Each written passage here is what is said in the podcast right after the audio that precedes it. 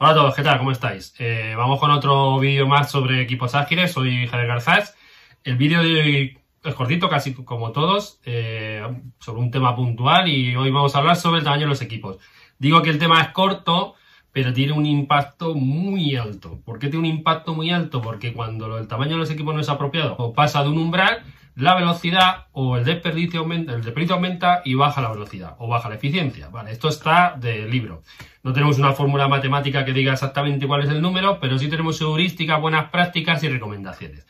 Es un tema súper antiguo y se ha tratado un montón de veces.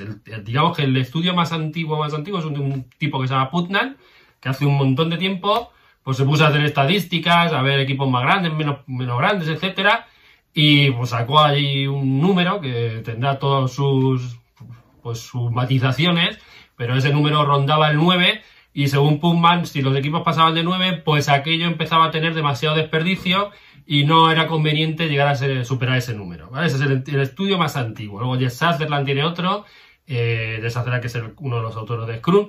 Lo podéis leer en el libro este que tiene de título muchas veces criticado, que es el de haciendo el doble con la mitad de tiempo, pero bueno, aparte de la historia del título, eh, en el libro podéis encontrar referencias sobre el tamaño. Yo cuando estuve en Estocolmo, eh, haciendo un curso con Jess Sutherland, eh, recuerdo que, citó el estudio de Putnam, ¿vale? El de, el de los nueve. Y, de hecho, Sutherland también habla de nueve.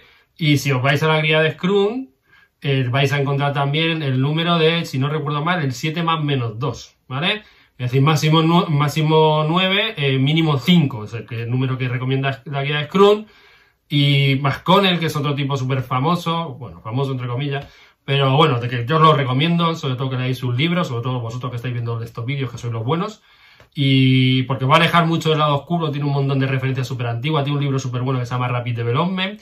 Y, y, tiene un montón de estudios también sobre el tamaño y vuelve a darle vueltas a lo mismo. Y él pone un tope que es máximo 10. Pero bueno, como veis siempre ronda esa, ese umbral de 9-10, con el 9 como suele ser, que suele ser el número más repetido.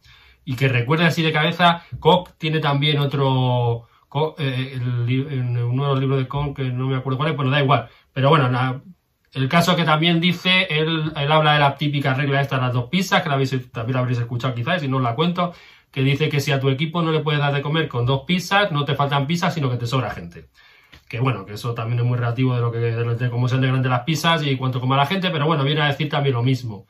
Y luego, otro dato que tendríais que conocer de esto es una regla muy, muy, muy antigua que intenta justificar por qué cuando hay mucha gente en un equipo empezamos a tener mucho desperdicio y es la fórmula del número de canales de comunicación entre todos los miembros del equipo. Es decir, eh, si estamos cinco personas, pues todos los canales de comunicación que se establecen y si estamos 10, cuántos se establecen y si estamos 15.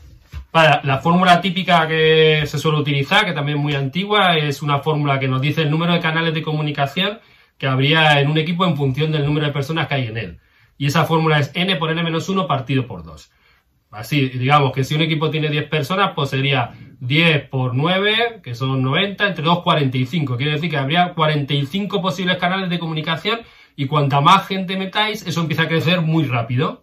Eso quiere decir que cuanta más gente hay en el equipo se dispara. Pero bueno, aparte de todo esto, aparte de las referencias que os he dejado, que os he dejado la de Punda, la de Con, la de Sutherland, la guía de Cruz, las de eh, McConnell, es que lo podéis ver cualquiera si habéis trabajado en un equipo, aunque no sea ágil, aunque sea un equipo. Cuanta más gente hay, más se tardan en tomar las decisiones, más canales de comunicación, más probabilidades de interrupción, reuniones más largas, etcétera, etcétera, etcétera.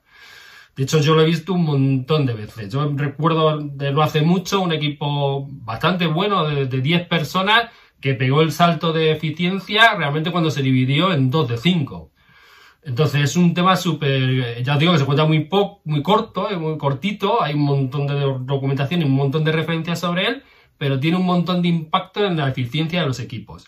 Entonces recordar, equipo ágil, equipo pequeño pequeño y que ronda el máximo del umbral de 9, recomendado que además yo creo que incluso hoy en día 9 ya es mucho, ¿vale? Yo creo yo me tiraría más hacia el 5. Yo creo que a lo mejor bajando del 5 pues se pierde ese sentimiento de equipo o, muchas cosas de las que aplicamos en equipos ágiles tienen menos sentido, es decir, si estamos dos, pues tener dailies, no sé, como que, que pierden mucha cosa la esencia. Pero yo entre el 5 y el 9 me tiraría más hacia el 5, por las razones que os he dicho, ¿no? A más gente, más desperdicio. Bueno, espero que os haya ayudado y nos vemos. Eh, recordad suscribiros al canal en el botón este de aquí para que estéis al tanto de los nuevos vídeos. Que la agilidad os acompañe.